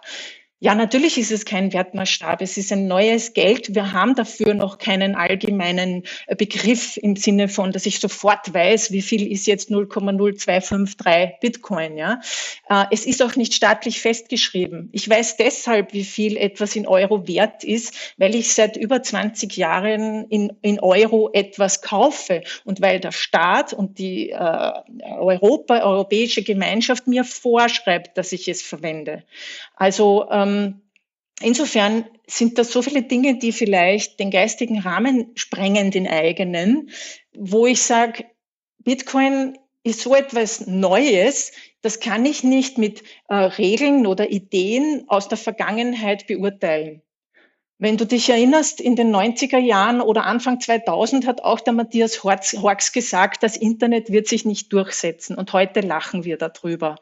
Und ich bin der Meinung, dass Kryptowährungen beziehungsweise Bitcoin, und ich muss auch dazu sagen, Bitcoin unterscheidet sich sehr wohl sehr von allen anderen, auch wenn das immer gerne in einen Topf geworfen wird, weil man möchte ja Bitcoin nicht erwähnen, weil irgendwie genieren sich ja alle dafür, habe ich so den Eindruck. Ähm, Da ist sehr wohl ein Unterschied. Und nochmal zu dem, was wir hier denken, ja ich rede ja immer mit vielen Leuten aller Altersgruppen und ähm, viele sagen, na eigentlich interessiert es mich schon, aber irgendwie habe ich ein bisschen ein schlechtes Gewissen und es haben hauptsächlich meine Freunde, die, die, die jungen Männer, die eh schon Geld haben, die riskieren das halt, die kaufen sich halt Bitcoin und die spekulieren da drauf. Ich finde das nicht gut. Ja, ich auch nicht. Ähm, ich, mich interessiert das auch nicht. Ja. Aber ähm, ich war auch voriges Jahr in Simbabwe und ich sehe halt die andere Seite. Das ist Simbabwe, äh, Botswana war ich auch, Südafrika. Das sind die Länder, die Bitcoin brauchen. Ja. In Simbabwe, in Argentinien, Venezuela hast du Kapitalverkehrskontrollen. Das bedeutet, wenn du ein Unternehmen bist, so ein kleines Selbstständige wie ich, ja, wenn ich aus dem Ausland etwas kaufen möchte, muss ich die Zentral Zentralbank um Erlaubnis fragen. Dann mhm. habe ich 30 Tage Zeit, diese US-Dollar zu überweisen. Es könnte aber leicht sein, und das passiert immer wieder, dass mir die Zentralbank nicht innerhalb 30 Tagen äh, die Erlaubnis gibt. Was ich äh, in Argentinien habe ich erst vor zwei Wochen mit dem Franco Amati gesprochen, der lebt in Argentinien, der sagt, wir dürfen im Monat maximal 200 äh, argentinische Pesos in US-Dollar um äh, also auf der Bank äh, tauschen. Davon, äh, hier bekommen wir aber nur den schlechten öffentlichen äh, Wechselkurs und wir müssen noch dazu extra Steuer auf diesen Tausch zahlen. Das heißt, es bleibt ja de facto nichts übrig. Die haben 50 Prozent Inflation im Jahr. Das heißt, die sparen mit US-Dollar, die sie zu Hause horten weil anders geht's nicht. Eigentlich ist das illegal, aber es macht jeder, weil anders kann man nicht überleben. Für die ist ein Tauschmittel wie Bitcoin, wo man im Internet etwas bestellen kann, das können wir uns ja gar nicht vorstellen. Die haben kein PayPal. Ähm, es, die, Funktion, die Kreditkarten in Simbabwe funktionieren nicht. Die kriegen nicht einmal US-Dollar. Ja? Ähm, sie verwenden aber, ich springe jetzt wieder nach Simbabwe, äh, weil wir vorher kurz über Mobile Money gesprochen haben. Ähm, in ähm, Kenia heißt ja M-Pesa, in Simbabwe heißt es EcoCash. Das heißt, die meisten Menschen dort verwenden EcoCash. Das heißt, die haben überhaupt kein Bankkonto. Ähm, die verwenden einfach auf ihrem Handy über SMS Mobile Money und sind das gewohnt, dass sie mit dem Handy etwas bezahlen und dass das quasi ihre Geldbörse ist. Und ich habe dort äh, einen Vortrag gehalten oder quasi Bitcoin vorgestellt äh, in einem äh, äh Startup äh, äh, Coworking Space ähm, und habe da mit vielen jungen Leuten geredet und denen halt versucht zu erklären oder erklärt, was die wesentlichen Eigenschaften von Bitcoin sind. Und wie ich gesagt habe, es ist zensurresistent, das kann dir niemand wegnehmen. Und der Staat kann nicht einfach deine Währung umtauschen, was, was in, in Zimbabwe passiert. Ja. Also ähm, erstens hast du eine total hohe Inflation und die Banken funktionieren nicht gut, du brauchst für alles eine Bewilligung. Und wenn ich plötzlich äh, mit Bitcoin oder Stablecoins mir aus dem Ausland Geld schicken kann, ohne ähm, dass ich jetzt World Remit oder ähm, wie sie alle heißen, 20, 30 Prozent äh, zahlen muss, ähm, dann ist das eine fantastische Möglichkeit und vor allem, wenn zumindest mein Geld nicht weniger wird. Ja, also mhm. ich bin ja jetzt nicht die, die den Leuten, also ich, es wäre völlig unseriös, irgendwem zu versprechen, wenn du in Bitcoin sparst, äh, wird das in fünf Jahren, weiß ich nicht, wie viel mehr sein. Ja? Ähm, vielen Leuten geht es darum, sich gegen die Inflation abzusichern in ihrer eigenen Währung. Ja? Und ähm, drum, ich glaube, das sind so Dinge, die wir hier, weil es uns hier gut geht, weil unsere Banken ganz gut funktionieren, das sind so Dinge, die wir nicht wissen. Und darum denken wir immer, man braucht ja Bitcoin gar nicht. Ja? Mhm. Äh, was, wozu soll das eigentlich gut sein? Auf sowas leichtem Programmieren oder sind Smartphones soweit auch in Afrika verbreitet oder Feature Phones, auf denen Wallet läuft? Ich habe viele äh, Feature Phones beziehungsweise Smartphones gesehen. Also die Leute zumindest in der Stadt ähm, haben die meisten Smartphones. Mhm. Und ähm, auch Internet ist überall verfügbar. Es ist halt leider sehr teuer, das muss man mhm. schon sagen. Ähm, es gibt auch viele Regionen, in denen es kein Internet gibt, wobei sogar, also ähm, mit dem Smartphone ist man eigentlich auch auf dem Land erreichbar. Also, ähm, und das funktioniert bei Ihnen anders als bei uns. Wir haben ja hier, äh, wir zahlen zum Beispiel pro Monat, was weiß ich, 40 Euro und dafür haben wir äh, äh, Download frei und Upload frei ähm, für alle Dienste. In Simbabwe kaufst du Internet-Bundles. Also du kaufst zum Beispiel ein Paket bei deinem Mobilfunkbetreiber, das gilt nur für WhatsApp oder ähm, mhm. nur für Facebook. Ähm, und und ähm, so ist halt das ist halt natürlich ein Problem, habe ich mir gedacht, weil dann kann ich ja eigentlich keine Wallet installieren, wenn ich keinen normalen Internetzugang habe. Also ist natürlich unwidersprochen, dass es noch genügend ähm, Aufholbedarf gibt oder technische und Wissensprobleme, äh, die zuerst gelöst werden müssen, bevor die Leute Bitcoin nutzen können. Ich meine, ich möchte hier ja jetzt auch nicht illusorisch sein und sagen, juhu, das nutzen schon alle. Das stimmt natürlich nicht. Das ist eine neue Technologie, die braucht Zeit, äh, das braucht äh, Bildung. Es braucht vor allem in vielen dieser Länder sind halt sehr viele Scams auch gewesen, von OneCoin über ja. M MMM, äh, gibt es glaube ich, 3M heißt das in Afrika. Die glauben alle, Bitcoin ist ein Scam. Ja, die trauen sich da eh alle nicht dran. Ja, also insofern wird das sicher noch Jahre dauern, äh, bis die Adoption äh, größer wird. Aber zum Beispiel Nigeria ist ein Land, in dem 30 Prozent, zumindest war es bei einer Umfrage so, 30 Prozent der Befragten haben gesagt, sie haben schon mal äh, Bitcoin, nicht Bitcoin und Kryptowährungen zumindest besessen oder benutzt. Heißt nicht, dass sie es jetzt besitzen, aber sie haben es schon mal benutzt. Und ähm, das ist eine sehr junge Bevölkerung in Afrika. Ich glaube, afrikanisches äh, Durchschnittsalter ist unter 25. Mhm. Ähm, die haben natürlich in vielen Ländern keine guten Jobs, wenn überhaupt Jobs. Äh, die schauen alle, dass sie irgendwie übers Internet Geld verdienen. Und ähm, ja, Zimbabwe zum Beispiel hat voriges Jahr eine Milliarde US-Dollar in Remittances, also eine Milliarde US-Dollar ist von äh, Leuten, die äh, außerhalb Zimbabwes leben, zurückgesendet worden mhm. in ihre Heimat. Ja. Es wäre dann also auch, also abgesehen davon, dass diese äh da keine Freiheit des Internets gibt, wie sie in Europa in den USA im Moment vorgeschrieben ist. Also, dass du nicht diese Zero-Dienste setzen kannst, also dass du halt so ein Bundles kaufen kannst plus für einen Dienst. In Europa wurde das ja mit der Telekom. Äh, also es, ich glaube, es gibt auch so ein kleines Problem hier. Hier damit, da wollen wir gar nicht zu doll eingehen.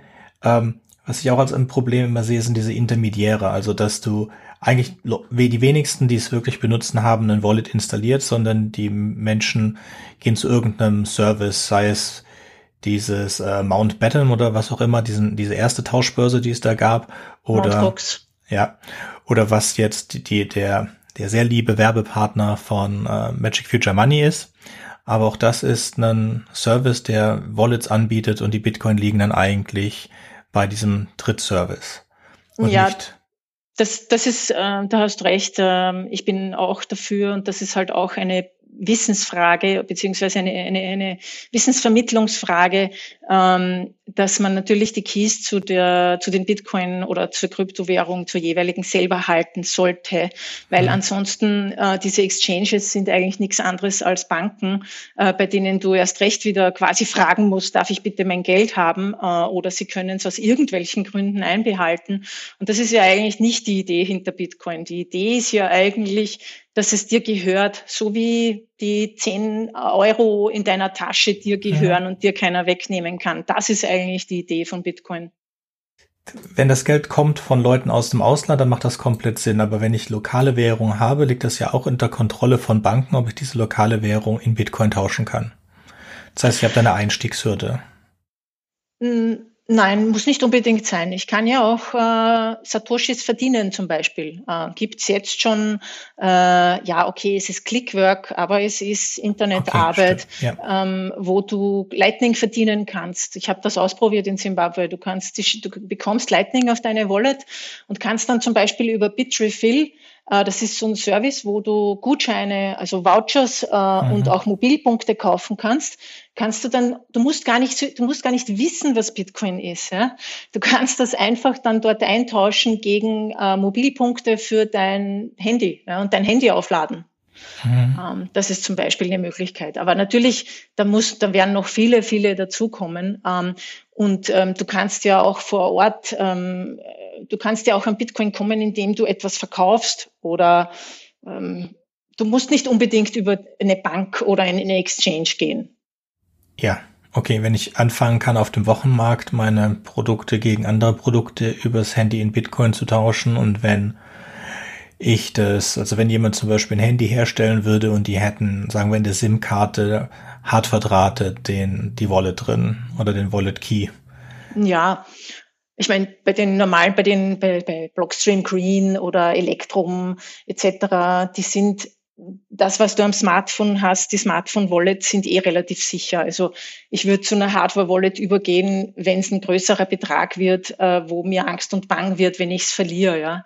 Und was ist natürlich auch eine Schwierigkeit, ähm, in Zimbabwe gibt es eigentlich keine Hardware-Wallets zu kaufen zum Beispiel. Ja. Also da muss auch der Markt erst äh, äh größer werden und ähm, sozusagen auch diese Möglichkeit äh, in diesen Ländern geben. Ja, ja aber sowas kann man jetzt auch Sowas kannst du auch basteln. Also kannst du auch, was ich ja, gesehen habe, war äh, so ein 10 mal 10 Zentimeter Metallbrett mit Löchern und dann haben sie das mit Schrauben einfach die Kombination reingeschraubt. Ja, ja, sie sind sehr einfallsreich, das stimmt. Das ist alles, das ist alles richtig. Das unterstütze ich auch so alles auch die, also es sind ja zwei Hauptpunkte, den Menschen, die nicht am Bankensystem teilnehmen können, so wie es jetzt ist, eine Möglichkeit zu geben. Und sie können deswegen nicht am Bankensystem teilnehmen, weil ihnen von der Regierung, meistens der Staaten, in denen sie leben, das verwehrt wird oder aus irgendwelchen anderen Gründen ihnen nicht äh, erlaubt ist, am Bankensystem teilzunehmen. Äh, das ist auf jeden Fall ein super Punkt.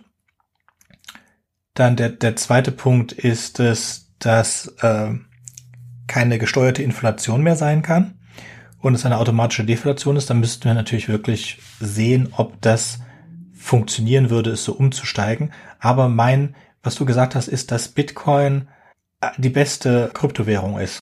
Bei, bei Bitcoin geht es halt darum, dass das System sicher ist. Ja, Bitcoin ist nicht äh, dazu da, so es kommt ja immer diese Kritik, ach zu wenig Transaktionen und zu langsam und zu schwerfällig.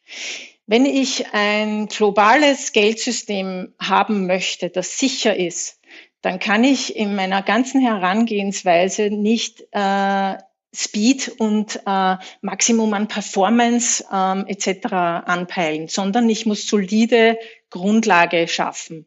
Und das ist die Bitcoin-Blockchain. Die geringe Anzahl an Transaktionen wird ja durch Second- und Third-Layer-Technologien ergänzt. Das weißt du ja, dass das Lightning-Netzwerk jetzt schon ziemlich gut funktioniert. Natürlich muss sich das alles noch weiterentwickeln. Ich kann auch Visa-Transaktionen oder Mastercard nicht mit Bitcoin vergleichen, weil Bitcoin ist quasi das äh, M1, ja, das äh, Zentralbankgeld. Das ist die Basis für alles. Ähm, eine Visa-Zahlung ist nicht gesettelt, die ist nicht endgültig, die hängt quasi irgendwo in der Luft in einem Visa-Rechner ist aber nicht final.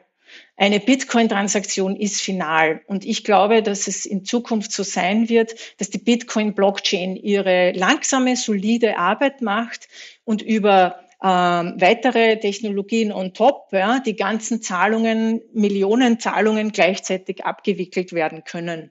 Ähm, ich glaube, das ist die Zukunft. Und insofern ähm, kann man das mit dem Energieverbrauch überhaupt nicht auf einzelne Transaktionen umlegen. Ja, das ist, das wird immer gesagt, eine Transaktion braucht so viel oder erzeugt so viel CO2 wie eine Autofahrt von Wien nach Berlin oder so irgendwas. Ja, das kann man überhaupt so nicht vergleichen. Genauso wenig kann man es mit einer Visa-Transaktion vergleichen. Und da muss man auch noch dazu sagen, Visa wird nicht funktionieren, wird es nicht das komplette Bankensystem geben. Und das komplette Bankensystem braucht auch viel Energie. Das Gute an Bitcoin ist, ist, es ist so transparent, dass wir annähernd ungefähr errechnen können und wissen, wie viel Strom es braucht. Wir wissen aber auch, warum es den Strom braucht. Das sichert das komplette Bitcoin-Netzwerk ab. Eine Trillion, äh, ja, eine Billion US-Dollar wert. Eine Trillion, ja, ist schon richtig, eine Trillion US-Dollar. Ja, in US-Dollar. In, in, in Deutsch heißt es Billion, oder? Trillion äh, Milliarde, Billion. Bei uns ist es Billion, glaube ich, ja. Ja, ich glaube, es ist Aber, Billion. Genau, es ist so viel, dass wir es nicht begreifen können, ja. es ist ja nicht nötig, so viele Miner zu haben. Es ist da, dass es offen ist. Wie, wer sagt das, dass es nicht nötig ist? Du weißt ja nicht, wenn es ist nötig, so, wie soll ich sagen, es bildet sich auch ein Markt bei den Minern, ja. Also die meinen, solange es profitabel ist für sie. Darum gehen sie dorthin, wo günstige Energie ist. Ja, es gibt günstige Energie, die leider aus Kohle gewonnen wird in China. Aber es gibt auch die, die Idee, die Chinesen möchten selbst auf erneuerbare Energie umstellen. Und es gibt ähm, mindestens 30 Prozent, glaube ich, der Miner in China sind auch mit Wasserkraft. Und ähm, ich weiß von Minern, die selbst mit Wasserkraft meinen, sie wären blöd, würden sie was anderes nutzen, weil Wasserkraft einfach das günstigste ist. Das heißt, die sind profitgetrieben und werden immer dorthin gehen, wo die Energie am günstigsten ist. Und ähm, ich glaube, dass sich das von selber regeln wird, was nicht heißt, dass ich nicht ähm, auch in Sorge bin um unser Klima. Und ähm, ich würde aber eher dort ansetzen, wo ich sage, wie wird Energie gewonnen? Wie können wir sicherstellen, dass Energie zum größten und Hauptteil und vielleicht überhaupt nur aus erneuerbarer Energie geschaffen wird? Und ich, ich, was ich nicht so gern sehe, ist dieser Fingerzeig, dieser subjektive, ähm, SUV fahren und in den Urlaub fliegen fünfmal nach Malle ist okay, aber Bitcoin ist nicht okay, weil ich kann es nicht brauchen. Das ist nicht der Punkt. Der Punkt ist, man könnte es einfach einschränken, indem man maximal Cap an Rechenpower oder es gibt so viele verschiedene ja, Sachen, die man machen könnte. Du kannst könnte. ja deine Gegner nicht, ja, aber was, okay, aber wenn dann wer die Bitcoin-Blockchain angreifen will, dann stelle ich einfach so viele Rechner auf, weil die, die Bitcoin-Blockchain darf ja nicht mehr meinen, die darf die Sicherheit ja nicht vergrößern. Es, ist, es bringt keine Sicherheit, es wird nur komplizierter. Je, wenn du Geld damit machen kannst, nur weil, weil der Bitcoin so viel wert ist, in, ist, macht es Sinn, mehr zu meinen. Wenn der Bitcoin zu wenig wert wird, dann wird es sowieso weniger gemeint.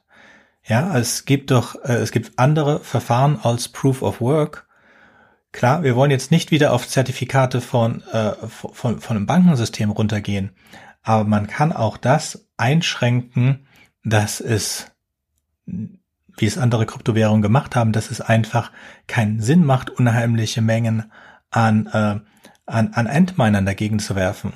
Also es hat ja einfach kein, und es ist, es gibt, es gibt zwei Provinzen, in denen hauptsächlich gemeint wird. Äh, das ist äh, Xinjiang und Sichuan. Äh, ich weiß mhm. jetzt nicht, welche der beiden. In einer der beiden wird hauptsächlich mit Wasserkraft gemeint.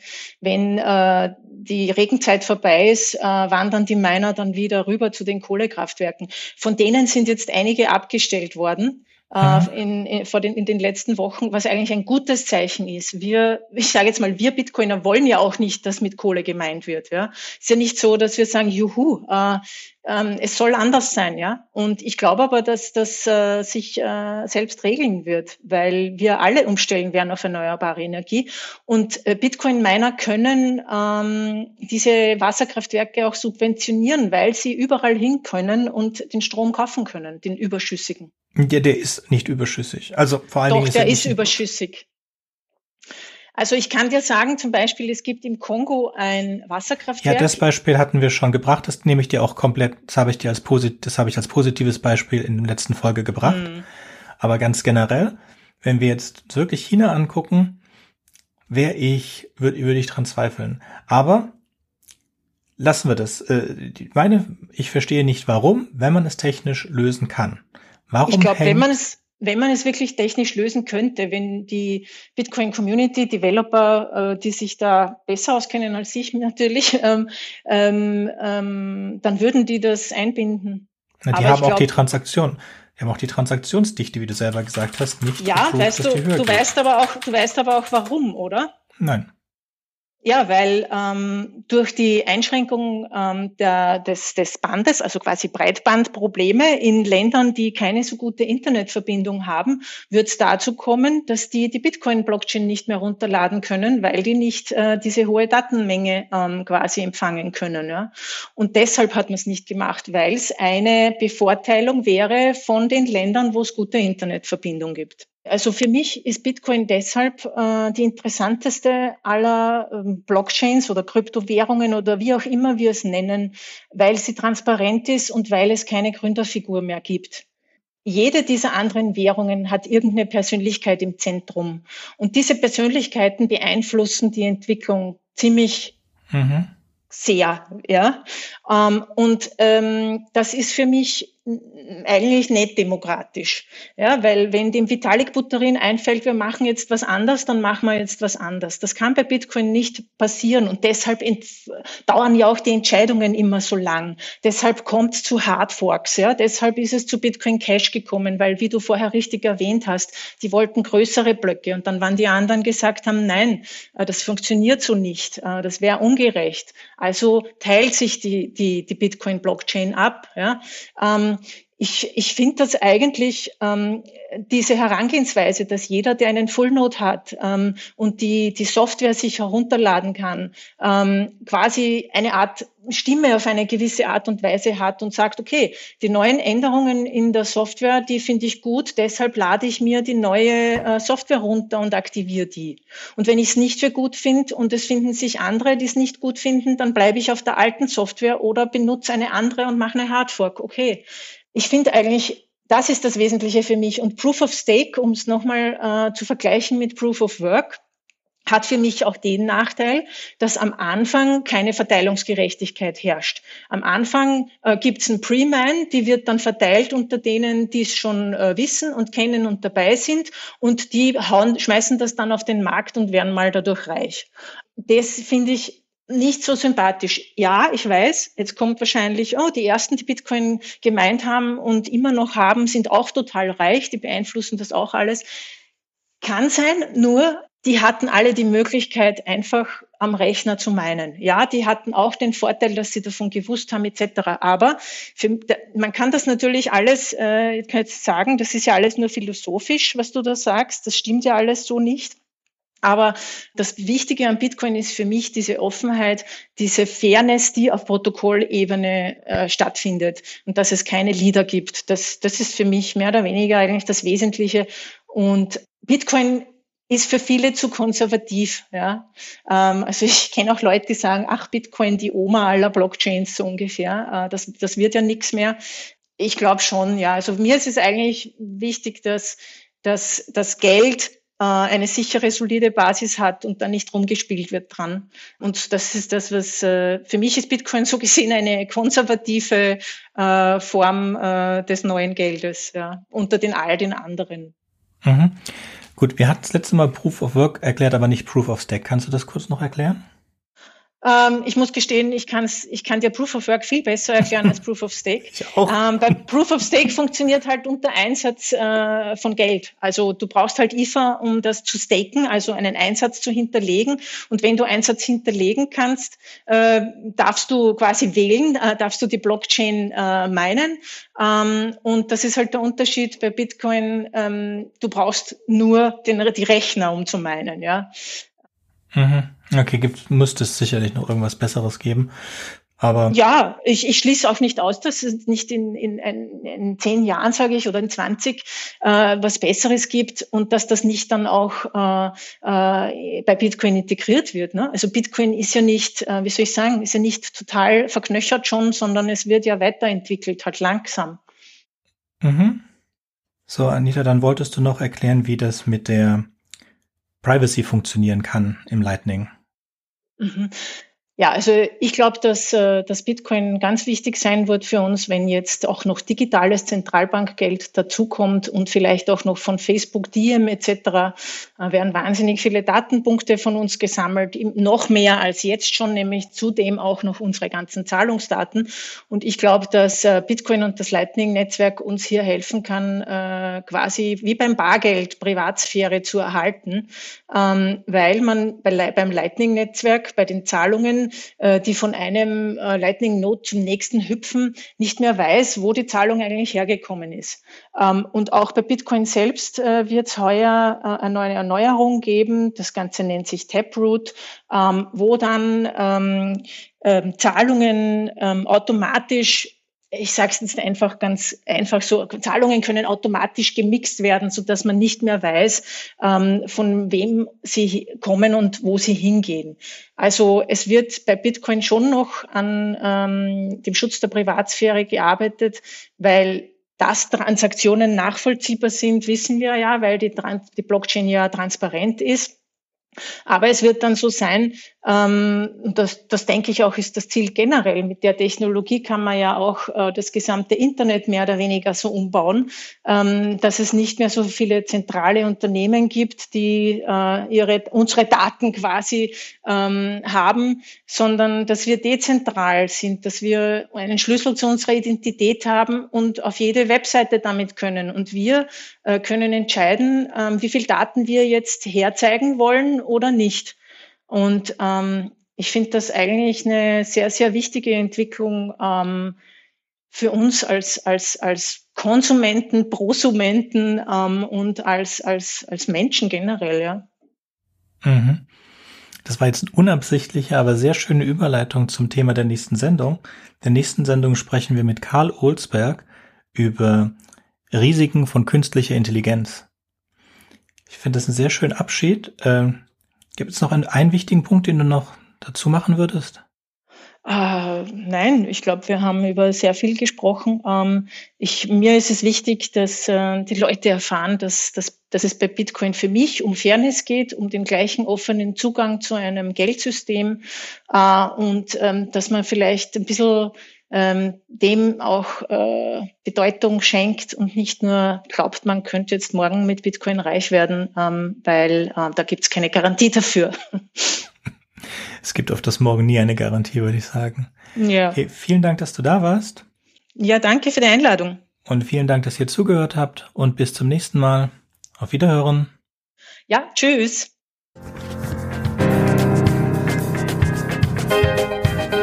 Wartet, ich habe noch was vergessen. Wenn euch unser Podcast gefällt und ihr vielleicht sogar mitmachen möchtet, würden wir uns über Nachrichten von euch freuen. Ihr erreicht uns unter anderem über podcast at rewrite-podcast.de, Twitter oder Reddit. Über Kritik und Kommentare freuen wir uns natürlich auch. Ihr könnt uns unterstützen, indem ihr uns weiterempfehlt und bewertet, zum Beispiel auf iTunes, Spotify oder YouTube oder auf jeder anderen Podcast-Plattform, die uns führen. Zum Mitmachen braucht ihr nichts weiter zu haben als ein Headset und das kostenlose Programm Studio Link Standalone. Ihr könnt eigene Themen vorschlagen oder ihr sucht euch etwas aus unserem Sendeplan aus. Den Sendeplan und die weiterführenden Links findet ihr unter rewrite-podcast.de slash mitmachen. Und ihr könnt auch bei unserem Geschwister-Podcast Podyssey reinhören. Podyssey veröffentlicht alle zwei Wochen eine Kurzgeschichte aus den Genren Fantasy und Science Fiction. Wenn ihr ein paar von unseren tollen Podcast-Aufklebern haben möchtet, dann schickt uns einfach eine Nachricht mit eurer Adresse und wir schicken euch Aufkleber. Tschüss! Thank you.